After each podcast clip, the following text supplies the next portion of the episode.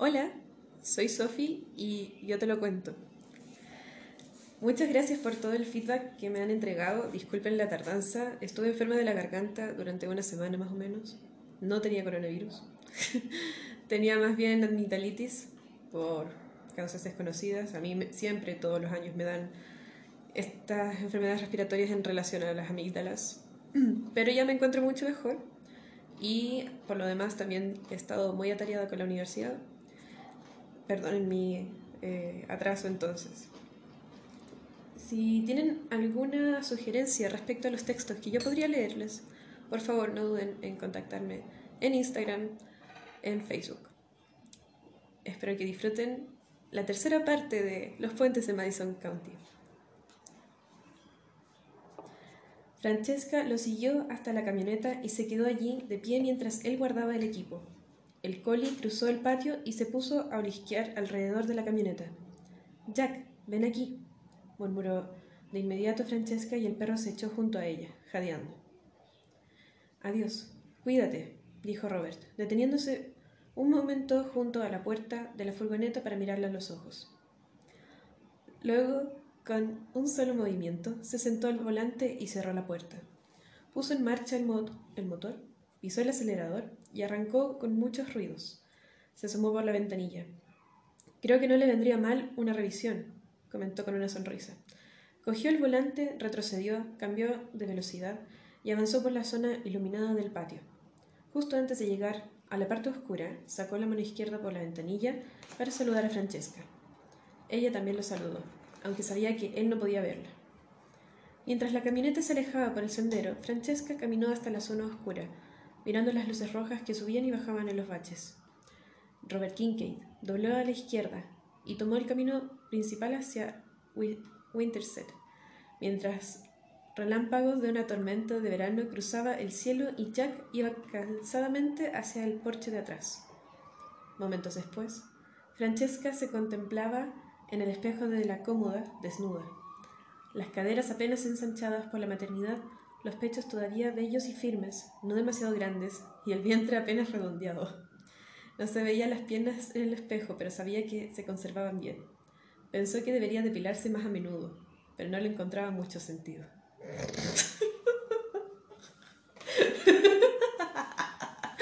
¿Qué chucha piensa eso? Loco, si tenías pelo, te, te depilas y era. Nadie me lo piensa, es como, ah, ¿sabéis qué? Creo que debería depilarme más seguido, incluso cuando tienes una cita. No, no, piensa eso. A lo piensas después, así como, oh chucha, en volada era incómodo para la otra persona. A Richard le interesaba el sexo solo de vez en cuando, más o menos cada... más o menos cada dos meses. ¿Cómo? Ah, ¿sabéis qué? Pasaron dos meses, ven para acá. Pero todo terminaba muy rápido. Puta, el weón. Bueno, yo creo que debería iniciar un, una, una página funa a Richard Johnson, weón, por, por fome, weón. O sea, el loco, más encima, o sea, pasaban dos meses, no habían sexo, y más encima era corto. No me parece. Terminaba muy rápido y era rudimentario. Nada excitante, y a él no parecían importarle mucho los perfumes o la depilación o cosas parecidas. Era fácil caer en cierta dejadez. Weón. Yo creo que, si a Francesca le regalo un dildo, weón, ella está feliz. Todo el día, todo el día. Es lo mismo que Richard, weón. Es lo mismo. Francesca era más que nada una socia comercial de Richard. Puta la wea. ¡Fome, weón! Para esa wea te viniste de Italia. Una parte de ella valoraba esa relación, pero dentro de Francesca había otra persona que quería bañarse y perfumarse y quería que una fuerza que y quería que una fuerza que sentía, pero que no podía nombrar ni aún confusamente, la apresara, la llevara a otra parte, la arrancara, la vieja piel. Oh. A ella quiere que le den con el látigo. Se vistió y se sentó a la mesa de la cocina y escribió algo en media hoja de papel corriente. Jack la siguió hasta la camioneta Ford y saltó junto a ella cuando abrió la puerta. Se sentó en el asiento delantero y, sacudió, y sacó la cabeza por la ventanilla mientras Francesca retrocedía para salir del cobertizo. El perro la miró. Luego volvió a mirar por la ventanilla mientras ella doblaba a la derecha para coger la cartera, carretera. Rosemont Bridge estaba a oscuras, pero Jack corrió adelante, controlándolo todo, mientras Francesca bajaba de la camioneta con una linterna. Fijó la nota a la izquierda de la entrada del puente y volvió a su casa. Recordemos que allí había estado recién, o iba a ir al otro día, eh, Robert Kincaid. No, si no es ni tonta ni perezosa la, Francesca, como que repilla. Yo creo que cualquier persona podría haber llegado así como. No sé, podría haber sido Robert Kincaid o podría haber sido el Papa, weón, pero con lo fome que, que Richard. Yo creo que Francesca le dice que sí a todo.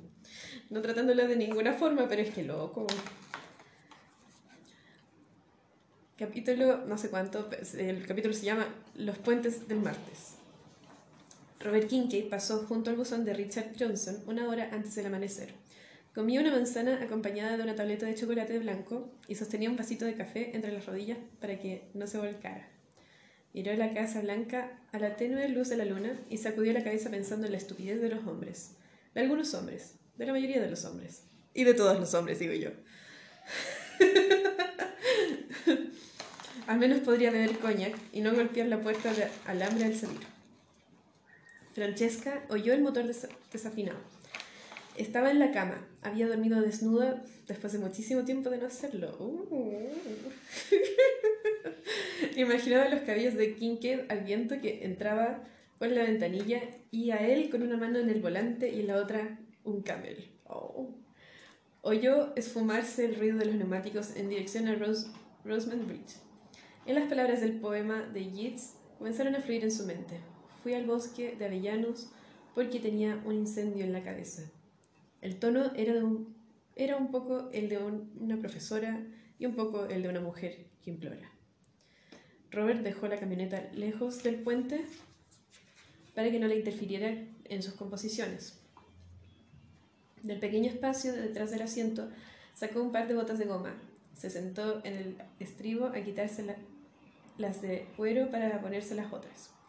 Con una, con una de las mochilas en la espalda, el trípode colgado del hombro izquierdo por la correa de cuero y el otro en la mano derecha, inició el descenso por la empinada pendiente de la, de la orilla. Quería poner el puente en un ángulo para dar tensión a la composición, sacar al mismo tiempo una parte del arroyo y que no aparecieran, aparecieran las pintadas de las paredes cerca de la entrada. Los cables de teléfono en el fondo también constituían un problema, pero podía resolverse con un cuidadoso encuadre. Sacó la Nikon y la colocó en el pesado trípode. Ahora se veía una luz gris por el este, y Robert comenzó a preparar la composición. Movió el trípode, reajustó las patas. Ascendía un color rojizo, el cielo se iluminaba. El 40% del sol estaba sobre el horizonte. La vieja pintura del puente adquiría una tonalidad rojiza, cálida, precisamente lo que quería Robert. una segunda exposición. En el momento en que soltó el obturador, algo le sorprendió. Volvió a mirar por el visor. ¿Qué diablos hay en la entrada del puente? se preguntó. Un pedazo de papel. No estaba allí el día anterior un puto pedazo de papel. Se aseguró de que el trípode estuviera firme y echó a correr por la orilla mientras a su espaldas salía el sol con rapidez. El papel estaba cuidadosamente fijado en el puente. Lo arrancó y metió el papel y la tachuela en el bolsillo del chaleco. Sea, el cuaderno ni siquiera miró. Todo el esfuerzo de Francesca. Volvió a la orilla, bajó y se colocó detrás de la cámara. El 60% del sol había salido. Robert jadeaba después de la carrera. Sacó otra foto. No había viento. La hierba estaba inmóvil. Repitió todo el proceso. Llevó el trípode y la cámara en medio del arroyo, los acomodó, sacó una fotografía y se acercó al puente remontando el riachuelo. Regresó a la orilla, cruzó el puente corriendo con el equipo de cuestas, echándole una carrera al sol. Ahora la foto más difícil, coger la segunda cámara con la película más rápida, colgarse las dos cámaras en el cuello, trepar al árbol detrás del puente, se, se, raspó el brazo con la, la corteza. Caray, murmulló. Estaba bastante alto, y más abajo veía el puente. Desde ese ángulo el sol daba al, en el agua. Tomó nueve fotos, cambió de cámara y de película. Hizo doce fotos más. Bajó el del árbol, bajó hasta la orilla, sacó una tercera cámara de la mochila. ¿Cuántas cámaras tiene este hombre, Después de 20 minutos de trabajo intenso con solo, como solo los conocen los soldados, los cirujanos y los fotógrafos, bajo presión, Robert Kincaid metió las mochilas en las camionetas y volvió por la misma carretera que lo había traído. Si se daba prisa, en 15 minutos podía llegar al puente Hogback, al noroeste de la ciudad, y tomar algunas fotos más. Levantaba el polvo, encendió un canal. La furgoneta corría velozmente, pasó frente a la casa de madera blanca, el buzón de Richard Johnson. No había señales de Francesca. ¿Qué esperabas? Está casada. Se porta bien. Sí. Tú te portas bien. ¿Quién necesita ese tipo de complicaciones? Una noche estupenda, buena cena, bonita mujer. Dejémoslo así. Dios mío, es hermosa. y tiene un je ne sais quoi. Dice, Dios mío, es hermosa y tiene un no sé qué. ¿Te gustaría nomás? Oye, nada Algo. Me cuesta dejar de mirarla. ¡Oh! ¿Cómo se luego? Francesca estaba atareada en el granero cuando él pasó como una tromba delante de la casa. Los ruidos del ganado ahogaban cualquier sonido procedente de la carretera. Y Robert Kincaid iba hacia Hogback Bridge, persiguiendo la luz, compitiendo con el tiempo. Todo salió bien en el segundo puente, que estaba en un valle, todavía rodeado de niebla cuando llegó Robert. La lente de 300 milímetros le daba un sol grande en la parte superior izquierda del encuadre, y la foto incluía el sinuoso camino entre las rocas y el puente mismo. Luego vio a un granjero en un carro tirado por dos.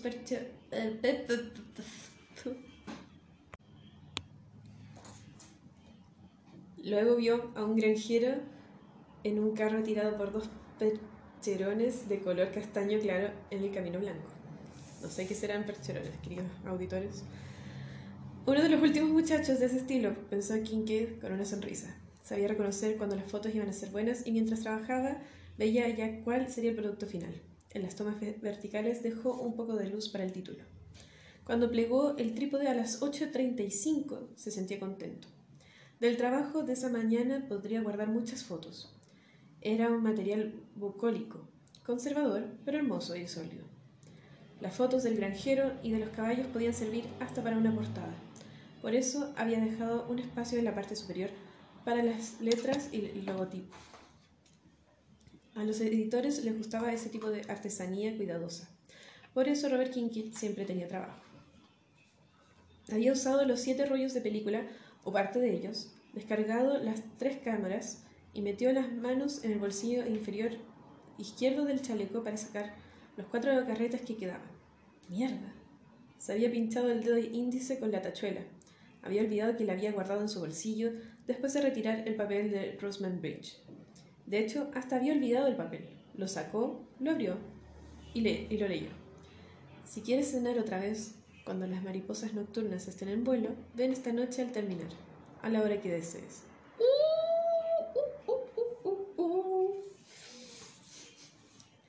Estos cabros no sabían lo que era el Netflix and Child, pero bueno, estaban haciendo lo mismo. Digo cabros y esos son re viejos. Bueno. No pudo evitar sonreír un poco, imaginando a Francesca Johnson con la nota y la tachuela, conduciendo la camioneta en la oscuridad hasta el puente.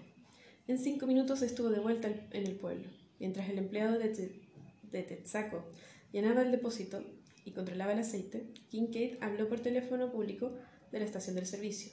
La delgada línea, perdón, la delgada guía telefónica estaba manchada por las manos grasientas de los mecánicos. Habían dos Johnson R, pero uno vivía en la ciudad. Marcó el número rural y esperó. Francesca estaba dándole de comer al perro por el porche de atrás cuando sonó el teléfono de la cocina. Dejó que sonara dos veces y luego atendió. Uy, ella se hizo del rol. Ah, me encanta. ¿Familia Johnson? Hola, habla Robert Kincaid. Francesca sintió que algo daba un salto dentro de su pecho y le caía en el estómago. Tengo tu nota. Acepto la invitación, pero es posible que llegue tarde. El tiempo es bastante bueno, así que pienso fotografiar el... Veamos. ¿Cómo se llamaba? El Cedar Bridge, esta noche. Puede que termine después de las nueve, y entonces habrá que hacer un poco de limpieza. De manera que no llegaría antes de las nueve y media o diez. No importa. Sí importa. Ella no quería esperar tanto tiempo, pero se limitó a decir. Ah, perfecto. Lo que importa es que hagas tu trabajo. Prepararé algo que se pueda calentar fácilmente cuando llegues. Él enseguida añadió. Si quieres venir mientras trabaje, ven. No me molestará. Puedo pasar a buscarte a las cinco y media. Esto es delicioso. La mente de Francesca estudió el, el, problema. Quería ir con él, pero ¿y si la veía alguien? ¿Qué podía decirle a Richard si se enteraba? Cedar Bridge estaba a unos 50 metros río arriba, paralelo al nuevo camino y su puente de hormigón. No era fácil que la vieran. ¿O sí? Se decidió en menos de dos segundos. sí, me gustaría, pero iré en la camioneta y me encontraré contigo allí. ¿A qué hora? A eso de las seis. Hasta entonces. ¿De acuerdo? Hasta luego. Robert pasó el resto del día en las oficinas del diario local revisando viejas ediciones. Era una bonita ciudad, con una bonita plaza frente a los tribunales. Se sentó allí y almorzó fruta y pan, y una Coca-Cola que había comprado en el café de enfrente. Había entrado a buscar la bebida poco después del mediodía. Como sucede en los salones del lejano oeste, al, parecer al aparecer el pistolero, Cesaron todas las conversaciones por un momento y todos lo miraron. Le molestó. Se sintió azorado, pero era el procedimiento habitual en los pueblos pequeños. Alguien nuevo, distinto. ¿Quién es? ¿Qué hace allí? Parecen ardillas, pensó. Dicen que es fotógrafo. Lo vieron en Hawkback Bridge esta mañana con toda clase de cámaras. En su camioneta pone que es del estado de Washington, del oeste. Estuvo toda la mañana en el diario, Jim. Dice que está buscando información sobre puentes cubiertos. Sí, el joven Fisher de Tetsaco dijo que estuvo ayer y pidió indicaciones para ir a todos los puentes cubiertos. Pero ¿para qué quiere saber algo sobre esos puentes? ¿Y por qué a alguien le puede interesar sacarle fotos? Se está cayendo pedazos. Ese sí que lleva el pelo largo. Métanse en sus vidas, weón, qué chucha. Parece uno de los Beatles. O los otros, no me acuerdo cómo se llaman. Hippies, ¿no? ¡Ah! en su vida. Esto provocó risas en el, en compartimiento del fondo y en la mesa del lado. Kincaid compró la Coca-Cola y se fue. Tal vez había cometido un error al invitar a Francesca. Un error por ella, no por él. Si la veía alguien en Cedar Bridge, el rumor llegaría al café a la mañana siguiente y a la hora del desayuno, transmitido por el joven Fisher de la Tetsaco después de recibir información de los transeúntes. Tal vez incluso antes. Robert había aprendido a no subestimar nunca la rápida transmisión de las noticias tribales, triviales en los pueblos. Dos millones de niños podían estar muriéndose de hambre en Sudán y eso no, y eso no revolvería la conciencia de nadie. Pero ver a la esposa de Richard Johnson con un desconocido de pelo largo, ¡qué noticia! Una noticia para pasar, para masticar, una noticia que despierta una vaga sensación física en la mente de quienes la oyen, la primera y la última de ese año. Robert terminó de comer y fue hasta el teléfono público del aparcamiento del juzgado. Marcó el número de Francesca. Ella respondió, algo agitada, a la tercera llamada. Hola, habla otra vez Robert Kincaid. Francesca sintió de inmediato un nudo en el estómago al, al pensar que él diría que no podía ir. Mira, francamente, si para ti es un problema venir conmigo esta tarde, considerando la curiosidad de la gente de un pueblo pequeño, no te sientas obligada. En realidad, a mí me importa menos lo que piensen de mí. Y me las arreglaré para ir más tarde. Lo que quiero decirte es que tal vez cometí un error al invitarte. De manera que no te sientas obligada a venir. Aunque me encantaría que estuvieras conmigo. O sea, ven, pero no vengas. ¿Cómo es la wea? No entiendo a este weón. A mí me encantaría que vinieras, pero ¿sabes qué? Creo que, que, que no, no, no te conviene. Ay, soy un chico malo. Ah, ella había estado pensando más o menos lo mismo desde la conversación anterior, pero estaba decidida. No, quiero verte hacer tu trabajo. No me preocupa lo que me diga. Le preocupaba, pero algo le, se imponía dentro de ella, algo relacionado con el riesgo. Iría a Cedar Bridge, a cualquier precio. Magnífico. Solo quería saberlo. Hasta luego. Era sensible, cosa que ella ya sabía. Oh. A las cuatro, Robert pasó por el hotel y lavó un poco de ropa en el lavabo. Se puso una camisa limpia y metió otra en la furgoneta, junto con uno de los pantalones khaki y sandalias marrones que había comprado en la India en 1962, mientras hacía un reportaje sobre el pequeño ferrocarril de Darjeeling. Compró dos cajas de cerveza Budweiser en una taberna. Puso ocho botellas, todo lo que, había, lo que cabía, alrededor de la película en la nevera. En el cooler, bueno, lo mismo. Volvía a hacer mucho calor. Los últimos rayos de sol calentaban todavía un poco más el cemento, los ladrillos y la tierra. El calor era intenso en todas las zonas orientadas al oeste. La taberna estaba oscura y pasablemente fresca. La puerta de entrada permanecía abierta, y había grandes ventiladores en el techo y hasta uno en el suelo, que giraba velozmente junto a la puerta. Pero el ruido que producían los ventiladores, el olor de la cerveza rancia, el humo, el estruendo del tocadisco y los rostros medio hostiles que lo contemplaban a lo largo de la barra, la hacían parecer más calurosa de lo que realmente era. ¡Qué horror de taberna! De bar, bueno, taberna, bar, lo que sea, bueno. la traducción de estos textos está muy extraña. Palabras muy fuera de lo común. Fuera, en el camino, el sol casi lastimaba, y Robert pensó en las cascadas y en los hábitos del estrecho de San Juan de Fuca, cerca de Kitaka Point. ¿Qué habrá sido eso? Sin embargo, Francesca Johnson no parecía tener calor. Estaba apoyada contra el parachoques de su furgoneta de Ford, mientras detrás de unos árboles cerca del puente. Tenía puestos los mismos pantalones que le quedaban tan bien, sandalias y una camiseta blanca muy apropiada. Robert le saludó con la mano cuando paró su coche junto a la camioneta de ella. Hola, me alegro de verte. Hace mucho calor, comentó él. Charla inocua, conversación periférica. ¿Cómo puede ser una conversación periférica, oye? así como eso, como de, de lado, de costado, así como, uy, así como, como no te quiero mirar directamente a los ojos ni al rostro, pero como periferia. Está ahí dentro de mi, de mi campo visual, pero no te converso directamente a ti, ¿cachai? Otra vez, esa vieja inquietud que se debía a la presencia de una mujer por la que sentía algo. Nunca sabía muy bien qué decir, a menos que la conversación fuera seria.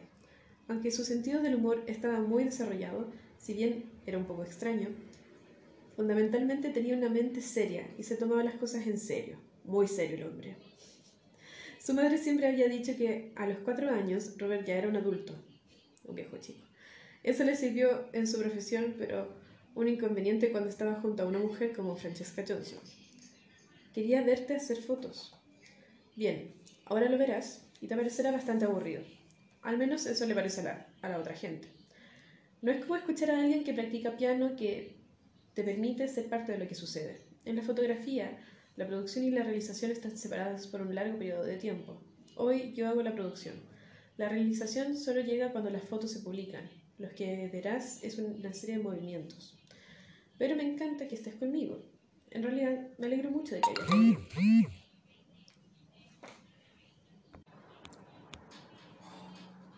En realidad, me alegra mucho de que hayas venido.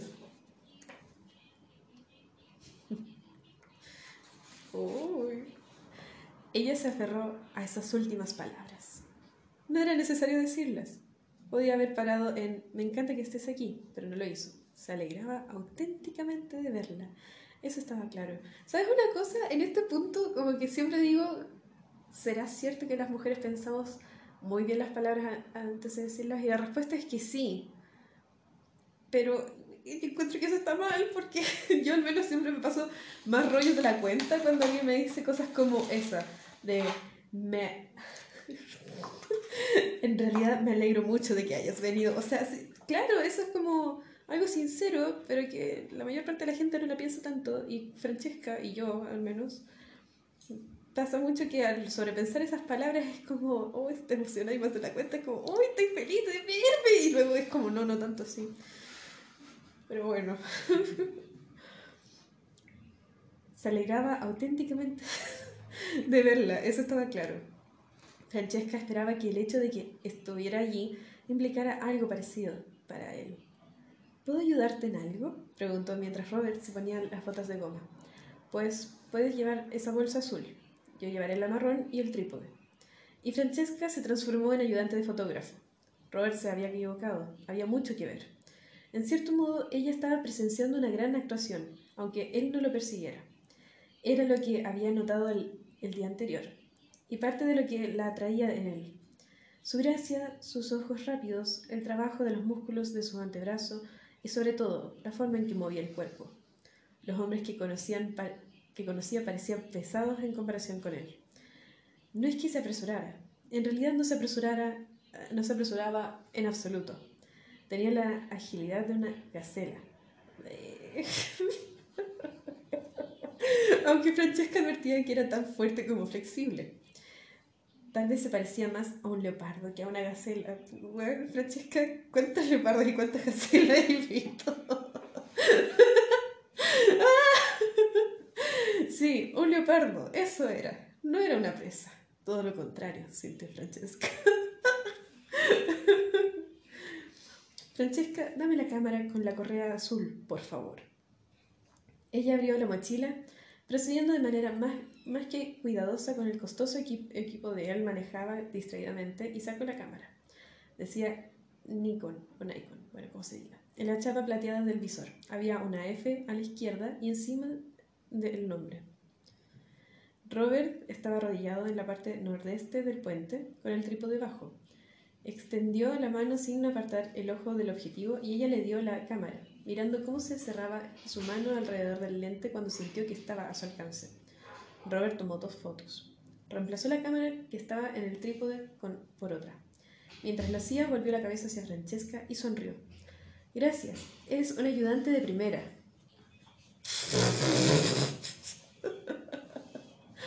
Ella se sonrojó un poco. Por Dios, ¿qué había en ese hombre?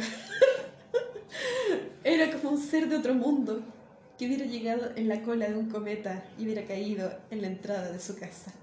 ¿Por qué no puedo decir simplemente de nada? Pensó Francesca. Me siento un poco lenta cuando estoy con él. Aunque no es porque. Aunque no es por lo que él hace. Soy yo, no él. Simplemente no estoy acostumbrada a estar con gente cuya mente trabaja tan rápido. Él cruzó el agua del arroyo y subió por la otra orilla. Ella atravesó el puente con la mochila azul y se quedó detrás de él, feliz extrañamente feliz. En la forma en que él trabajaba había energía, potencia. Solo tomaba fotos. no se limitaba a esperar a la naturaleza. La abordaba con delicadeza, conformándola con su visión, adaptándola a la que veía en su mente. Queridos auditores, si usted es fotógrafo, por favor no se lo tome mal, pero quien escribió este libro que se llama, de hecho, Robert James Waller. Es fotógrafo. Yo creo que Robert James Waller pensaba mucho en sobre lo sexy que debía verse mientras estaba tomando fotografías, porque de verdad que tiene una imaginación este hombre. Loco, ¿cómo te puedes ver como un leopardo? como un leopardo mientras tomas fotografías. No es, no es para tanto, weón, es como... Como él no espera la naturaleza, la naturaleza viene a él. Lo cual es muy poético, sí, pero ¿será para escribir tanto? ¿O para resaltar tantos aspectos de la fotografía? A mí me encanta la fotografía, la disfruto mucho. No sé qué tan profundo será el arte y por eso hablo desde la ignorancia, pero por favor. Imponía su voluntad al escenario, enfrentando los cambios de la luz con distintas lentes, distintas películas, un filtro de vez en cuando no solo, no luchaba con las cosas, las dominaba usando su habilidad y su inteligencia. Los granjeros también dominaban la tierra con productos químicos y aplanadoras, pero la forma que cambiaba de cambiar la naturaleza de Robert Kincaid era elástica, y al terminar siempre dejaba las cosas en su estado original. Francesca vio cómo se ceñían los tejanos. Eso. No puedo, no puedo. Francesca vio cómo se ceñían los tejanos a los muslos de Robert cuando él se arrodilló. Le miró el poto. La, la camisa de drill desteñido, pegada a la espalda, el cabello gris cubriendo el cuello. Lo miró apoyar las nalgas en el suelo para sentarse mientras ajustaba una parte del equipo y por primera vez en tanto tiempo notó humedad entre las piernas con solo mirar a alguien. ¿Qué?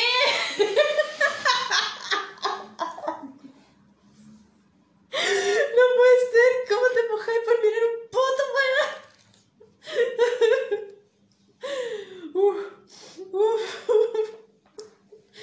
Al sentir esa humedad, miró el cielo del atardecer y respiró profundamente, oyéndolo maldecir en voz baja a un filtro atascado que no podía desatornillar de la lente. Robert volvió a cruzar el arroyo hacia los coches, chapoteando con las botas de goma. Francesca entró en el puente cubierto y cuando llegó al otro extremo lo encontró agachado y con la cámara vuelta hacia ella. Soltó el obturador y enseguida tomó una segunda y una tercera foto mientras ella avanzaba hacia él. Ella se sintió sonreír apenas, un poco avergonzada. Y mojada, por supuesto. No te preocupes, bromeó él. No las usaré en ninguna parte sin tu permiso. Aquí ya he terminado. Creo que pasaré por el motel a lavarme un poco antes de salir. Bueno, como quieras, pero yo puedo prestarte una toalla y te das una ducha o usas la bomba o lo que quieras, dijo Francesca en voz baja, con ansiedad. Bien, de acuerdo. Voy para allá. Cargo el equipo de en Harry, así se llama mi camioneta, y voy para tu casa. Francesca retrocedió con la nueva Ford de Richard, salió de entre los árboles, cogió el camino principal a la derecha y se dirigió a Winterset, donde cortó por el sudoeste hacia su casa. La nube de polvo que levantaba era demasiado densa como para ver si él la seguía, aunque después de doblar una curva creyó ver las luces de Robert más allá, más de un kilómetro atrás, saltando en la furgoneta que llamaba Harry. Sin duda era él, porque oyó su motor por el sendero cuando llegó. Al principio Jack ladró, pero enseguida se mostró tranquilo. Murmuró algo para sí. Seguramente se dijo, el mismo tío de anoche que anoche. Supongo que no hay problema. Sí, porque por supuesto los perros dicen, sí, claro, es la misma persona de ayer.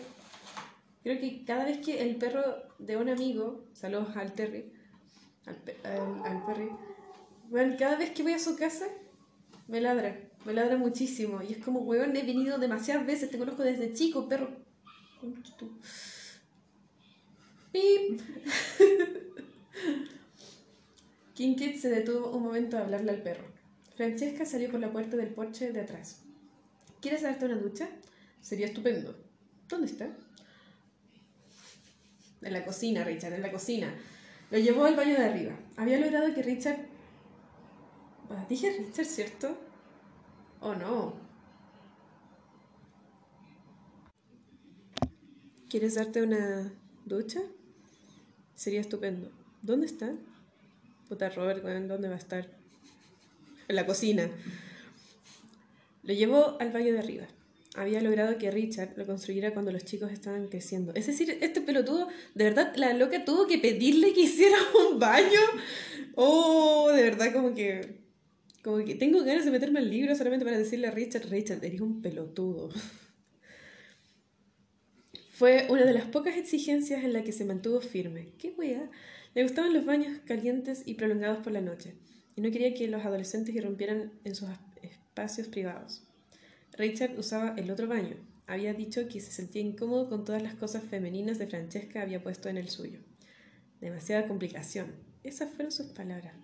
Richard, Juliao, Solo se podía pasar a ese baño desde el dormitorio.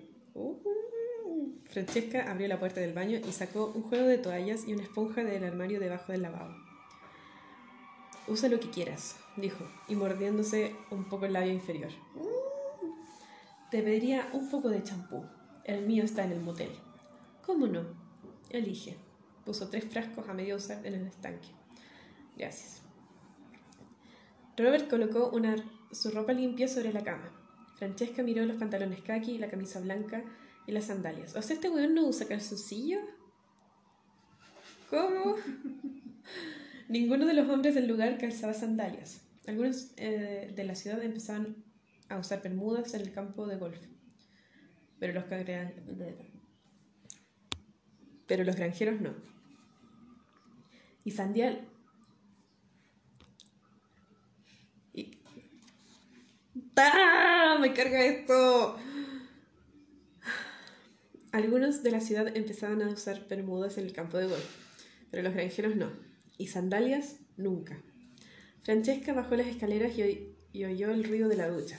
Ahora está desnudo, pensó, y sintió algo en el vientre. Loco, esto se nota que lo escribió un hombre. ¿Quién chucha piensa eso? O yo, o, yo como mujer soy muy tosca. De verdad me considero una persona súper sensible. O sea, si yo siento, si yo veo a un hombre que, que, me atrae, no voy a estar pensando, oh, ahora está desnudo. Y, y, eso me va a generar algo en el vientre más encima. O sea, ¿cómo en el vientre, weón? ¿Qué chucha tenía en el vientre, weón? Una araña, weón, que te hace cosquillas así, con las patas así como, eh, eh, ahora está desnudo, eh, eh. En el vientre más encima, en el vientre a veces estás embarazada nomás, pero ¿cómo, cómo chucha vas a sentir algo en el vientre? No, weón, la sentís entre las piernas nomás. Y es bien bonito. Pero no solamente por pensar en alguien desnudo, o pobre Francesca que tuvo que ver a Richard desnudo. Después de la llamada de Robert, había hecho los 65 kilómetros a Des Moines para ir a la tienda de bebidas alcohólicas. No tenía experiencia en este terreno de modo que le pidió al empleado que le recomendara un buen vino. Él no sabía más, más que ella, es decir, no sabía nada. Eh, de manera que Francesca recorrió las hileras de botellas hasta dar con una etiqueta que decía Valpolicella. Recordaba esa marca de mucho tiempo atrás, un tinto italiano, seco. Compró dos botellas de ese vino y una de coñac, sintiéndose sensual y mundana. Oh. Luego buscó un nuevo vestido de verano en un comercio del centro. Encontró uno de color rosa, pálido, con tirantes estrechos. Tenía un gran escote en la espalda y también en la parte delantera, de manera que dejaba ver el nacimiento de los senos, y se ceñía en la cintura con un fino lazo. Se compró también sandalias blancas, caras, sin tacón, con delicados motivos en las correas. Se preparó, se puso linda. bueno, perdón. Por la tarde preparó pimientos rellenos con una mezcla de salsa de tomates, arroz integral, queso y perejil picado. ¡Qué delicia! Luego, una simple ensalada de espinacas, pan de maíz y de postre, soufflé de manzanas. Todo excepto el soufflé fue a la nevera. Se dio prisa para tener tiempo de acortar el vestido hasta la rodilla. El Des Moines Register había publicado un artículo ese mismo verano que decía que así se llevaba aquella temporada. Francesca siempre había pensado que la moda y todo lo que ésta implicaba era algo bastante extraño. La gente obedecía, sumisa, los mandatos de los diseñadores europeos, pero las faldas más cortas les estaban bien, de manera que subió el dobladillo. El vino era un problema. La gente del lugar lo guardaba en la nevera, aunque en Italia nadie lo enfriaba. ¿Cómo chucha enfrías un vino? pero hacía demasiado calor para dejarlo simplemente sobre la repisa. Entonces se acordó del sótano. Allí hacía 15 grados en verano, de modo que puso la botella junto a la pared. 15 grados un vino, Dios mío. Igual sí, fresquito, sí. La ducha se cerró arriba en el mismo momento en que sonó el teléfono. Era Richard, concha su madre, que llamaba desde Illinois. ¿Todo bien? Sí. El novillo de Caroline será juzgado el miércoles. Queremos ver algunas cosas el jueves. Estaremos en casa el viernes, tarde. Bueno, que os divertáis y conduce con cuidado. Franny, ¿seguro que estás bien? Tu voz suena un poco rara. No, estoy bien. Hace mucho calor. Estaré mejor después de un baño. Bien. Dale saludos a Jack. Se los daré. Francesca echó una mirada a Jack tendido en el cemento del porche trasero. O sea, el loco le mandaba más saludos y cariños al perro, weón, que a la pobre Francesca. Robert Kincaid bajó la escalera y entró en la cocina. Camisa blanca de cuello abierto, mangas arremangadas por encima del codo, pantalones ligeros color khaki, sandalias marrones, pulsera de plata. Probablemente sin calzoncillos.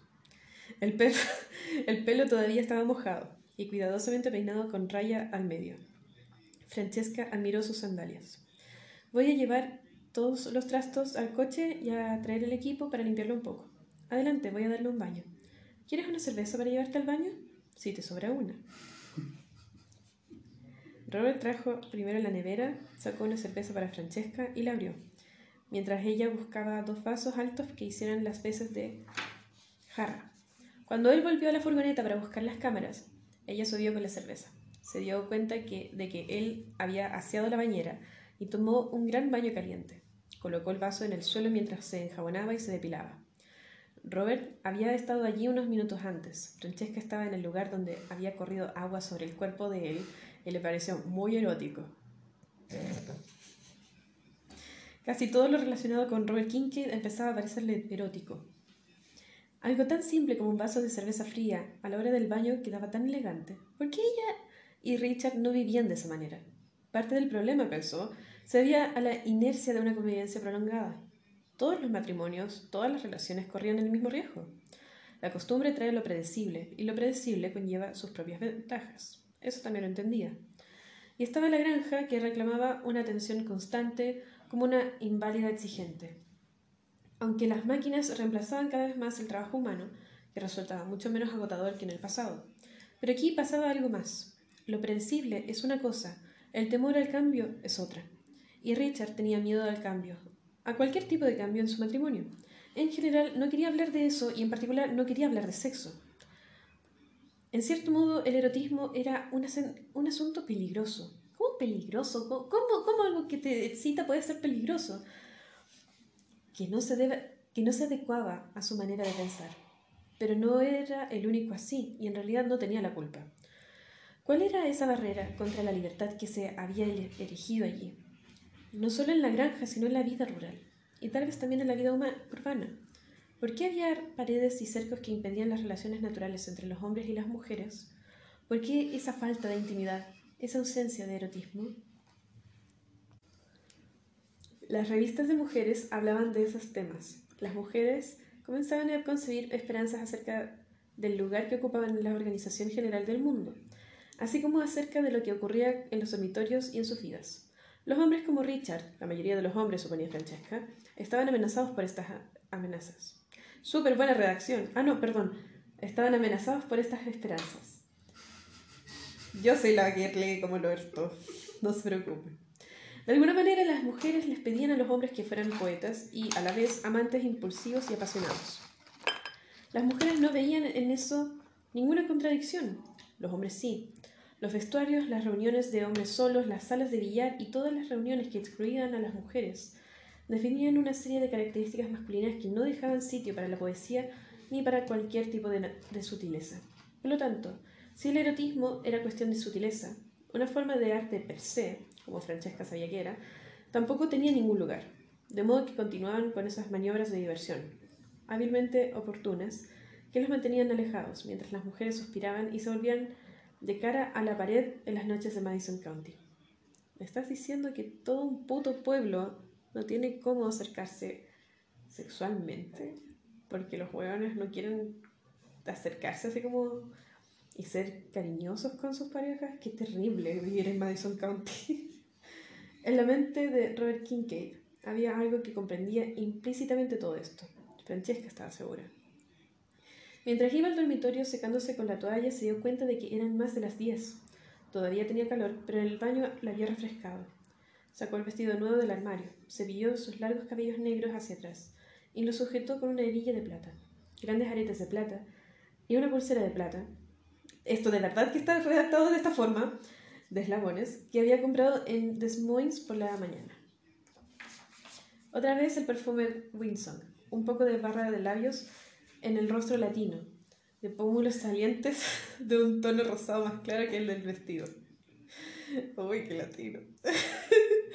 Estaba morena por el trabajo al aire libre, en pantalones cortos y top, y el bronceado hacía resaltar todo el conjunto. Sus piernas aparecían esbeltas y bonitas debajo del vestido. Se miró en el espejo de la cómoda, moviéndose primero hacia un lado y luego hacia el otro. Es lo mejor que pudo lograr, pensó. Luego, satisfecha, dijo casi en voz alta. No está mal. Robert Kincaid iba por la segunda cerveza y estaba guardando las cámaras cuando Francesca entró en la cocina. Levantó la mirada, la mirada hacia ella. Dios mío, dijo con suavidad. Todos los sentimientos, todas las búsquedas y las reflexiones, toda una vida de sentir y buscar y reflexionar, se le juntaron en ese momento. Y se enamoró de Francesca Johnson, la esposa de un granjero en Madison County, que había venido mucho tiempo atrás de Nápoles. Bueno, le temblaba un poquito la voz, le salía un poco ronca. Perdona la audacia, pero estás guapísima.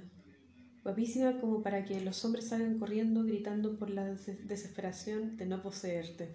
No te estoy hueveando, esto es lo que sale aquí. Lo digo en serio. Estás elegante como para las grandes ocasiones, Francesca. Ella sentía que su admiración era sincera, la disfrutaba, y se dejaba invadir y rodear por ella. Le entraba por todos los poros como un aceite suave de manos de alguna divinidad que la habían abandonado años atrás y ahora está, había vuelto. Y en ese momento se enamoró de Robert Kincaid, autor y fotógrafo de Bellingham, que conducía una vieja camioneta llamada Harry. Porque por supuesto hay que mencionar a Harry, la camioneta. un capítulo nuevo, otra vez hay un lugar para bailar. Ese martes de agosto del 65 por la noche, Robert Kincaid miró detenidamente a Francesca Johnson.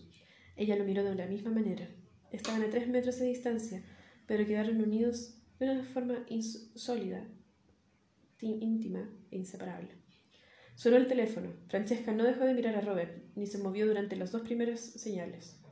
En el largo silencio después de la segunda y antes de la tercera, Robert respiró hondo y miró las bolsas de las cámaras. Eso le permitió a Francesca cruzar la cocina para acercarse al teléfono y estar y que estaba en la pared detrás de la silla de Robert. Familia Johnson. Hola. March. Sí, muy bien. ¿El jueves por la noche? Francesca calculó. Robert dijo que quedaría una semana. Llegó ayer, hoy es martes. No le costó tomar una decisión de mentir. Francesca estaba junto a la puerta del porche, con el teléfono en la mano izquierda. Él estaba muy cerca, de espaldas a ella. Francesca extendió la mano derecha y la apoyó en su hombro. Uh, un gesto habitual de algunas mujeres con los hombres que quieren. En solo 24 horas había llegado a querer a Robert Kincaid. ¡Cacha! Ay, March, voy a estar ocupada. Debo ir de compras a Des Moines. Quiero aprovechar para hacer un montón de cosas que vengo postergando ahora que Richard y los chicos no están. Su mano se apoyaba tranquilamente en Roberto. Sentía el músculo que iba desde el cuello hasta el hombro, detrás de la clavícula. Miraba sus cabellos grises con raya en medio que caían sobre el cuello de la camisa. Match seguía parloteando. Sí, Richard llamó hace un rato. No, el premio se da el miércoles, mañana. Richard dijo que estaría de regreso el viernes a última hora. Quieren ver algo del jueves. Es un viaje largo, sobre todo en el camión del ganado. No, el entrenamiento de fútbol solo comienza dentro de una semana. Sí, sí, una semana. Al menos eso dijo Michael. Francesca sentía el calor del cuerpo de Robert debajo de la camisa. El calor se transmitía a su mano, ascendía por el brazo y desde allí se irradiaba por todo su cuerpo. Sin esfuerzo, en realidad, sin control por parte de ella. Robert estaba inmóvil. No quería hacer ningún ruido que despertara la curiosidad de March. Francesca lo comprendía. Ah, sí, un hombre que pedía indicaciones. Como suponía, Floyd Clark había ido a su casa e inmediatamente le había contado a su esposa lo de la camioneta verde que había visto al pasar por la casa de los Johnson. ¿Un fotógrafo? Por Dios, no lo sé. No presté mucha atención. Es posible. Cada vez era más fácil mentir. Buscaba a, Rosman Bridge. ¿En serio? ¿Estuvo tomando fotos de los viejos puentes? Bueno, parece inofensivo. Un hippie. Francesca se rió y vio que Kincaid sacudía la cabeza. bueno, no sé muy bien cómo es un hippie, este hombre era muy educado, solo estuvo uno o dos minutos y se fue. No sé si hay hippies en Italia, March. Hace ocho años que no voy para allá. Además, como te he dicho, no sé si reconocería a un hippie en caso de encontrarme con uno. March habló del amor libre y las comunas y las drogas. Acababa de leer algo sobre eso. March, estaba a punto de meterme en la bañera cuando has llamado. Será mejor que vaya antes de que se enfríe el agua. Bien, te llamaré. Adiós. Adiós, March. No deseaba retirar la mano del hombro de Robert, pero no tenía ninguna buena excusa para dejarla allí. De manera que fue hasta el fregadero y encendió la radio. Más música country. Movió el dial hasta que se oyó una orquesta y lo dejó allí. Mandarina, dijo Robert. ¿Qué? La canción se llama Mandarina. Es sobre una mujer, una mujer argentina. ¡Argentina, viste! Hablar otra vez de la periferia de las cosas. Decir cualquier cosa, cualquier cosa. Luchar con el momento y el sentido de todo esto, oyendo en las profundidades de su mente el golpe de una puerta que se cierra detrás de dos personas en una cocina de Iowa. Francesca sonrió a Roberto. ¿Tienes hambre? La comida está lista para cuando quieras. Ha sido un día largo y bueno. Preferiría tomar otra cerveza antes de comer. ¿Me acompañas? Ir dando vueltas, buscando el centro, perdiendo, perdiéndolo minuto a minuto. Ella dijo que sí. Robert abrió dos cervezas y le acercó una. A Francesca le gustaba su aspecto y cómo se sentía. Se encontraba femenina, liviana y cálida. Y femenina. Y sobre todo femenina. Se sentó en la silla de la cocina, cruzó las piernas y el dobladillo de la falda quedó bastante por encima de la rodilla derecha. Kincaid estaba apoyado en la nevera, con los brazos cruzados sobre el pecho, la botella de Budweiser en la mano derecha. A ella le complacía que se fijara en sus piernas, y él lo hizo. Se fijó en ella de pies a cabeza. Podría haberse retirado antes, todavía podía retirarse. La razón le gritaba, abandona Kincaid, vuelve al camino, fotografía los puentes y márchate a la India, haz algo, hace un alto en Bangkok y busca a la hija de un comerciante de sedas que conoce todos los secretos del éxtasis de la antigüedad. Nada desnudo con ella al amanecer en las lagunas de la jungla y óyela gritar mientras la posee en el crepúsculo. Y la voz añadió, ahora en un susurro, abandona eso, te supera. ¿Quién chucha piensa todo eso? Pero el lento tango callejero había comenzado. Se oía desde alguna parte. Robert lo oía. Era un viejo acordeón. Venía desde muy atrás o de muy adelante. No estaba seguro. Pero se, pero se acercaba firmemente a él. Y en ese sonido oscurecía su razonamiento y reducía sus esperanzas de armonía inexorablemente hasta que no le quedaba a dónde ir sino hacia Francesca Johnson. Si quieres podemos bailar con esta música, dijo Robert en ese tono tímido y serio característico de él. Y enseguida advirtió, no soy buen bailarín, pero si quieres, creo que puedo arreglármelas en la cocina. Jack arañaba la puerta del porche. Quería entrar. Que se quedara afuera. Francesca se sonrojó un poquito. Bueno, yo no bailo mucho. Ahora. Bailaba cuando era jovencita en Italia, pero ahora casi exclusivamente en la víspera de Año Nuevo y solo un poco. Él sonrió y dejó la cerveza en la repisa. Ella se levantó y se acercaron el uno al otro.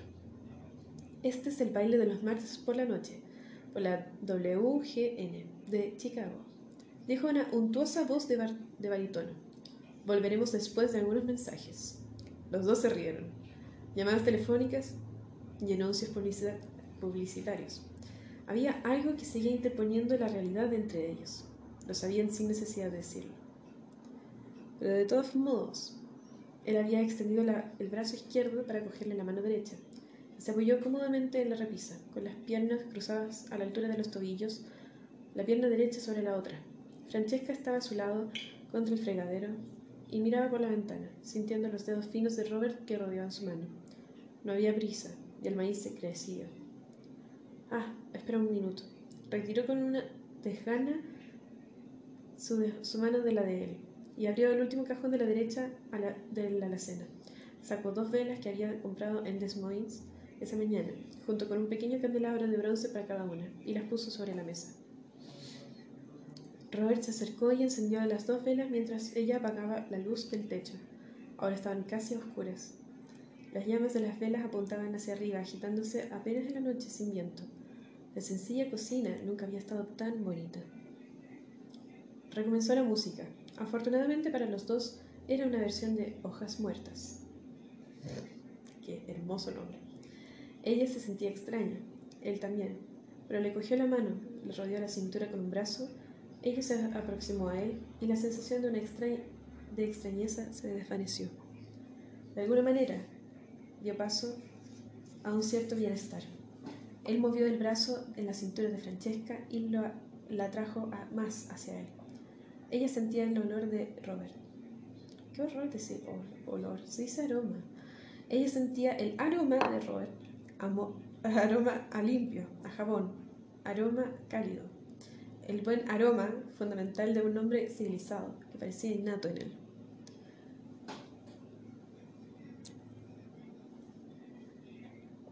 Qué buen perfume, dijo Robert, apoyando las manos de los dos sobre su pecho, acerca cerca del hombro.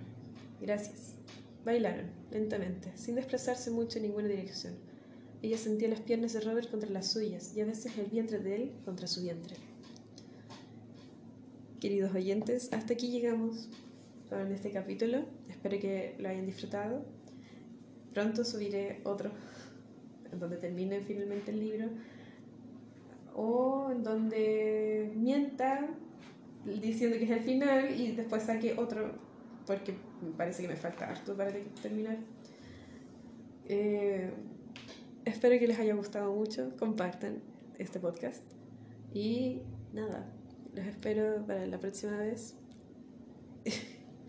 y esto fue, te lo cuento, por Sofi. Muchas gracias por oírme y nos vemos a la otra. Que tengan una buena pandemia. Seguiremos aquí. y chao, chao.